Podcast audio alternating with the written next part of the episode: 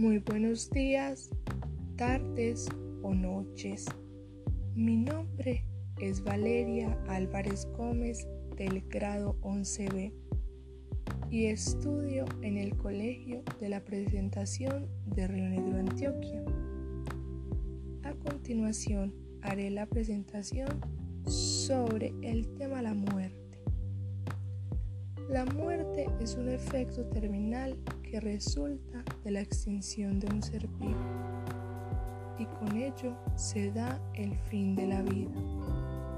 Puede producirse por causas naturales como lo son la vejez, una enfermedad o un desastre natural.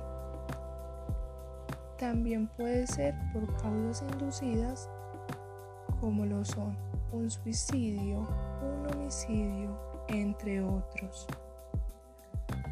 Algunos autores dieron su opinión acerca de la muerte, tales como Antonio Machado, quien dice que la muerte es algo que no debemos temer, porque mientras somos, la muerte no es, y cuando la muerte es, nosotros no somos.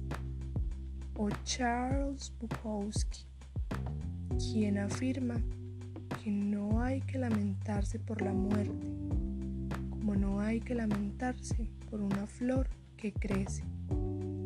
Lo terrible no es la muerte, sino las vidas que la gente vive o las vidas que la gente no vive hasta su muerte. El tema mencionado anteriormente se ha reflejado en la obra La ladrona de libros del autor australiano Marcus Susat. En este libro se narran varios episodios de muertes por los que tiene que pasar una pequeña llamada Lizzie Miminger.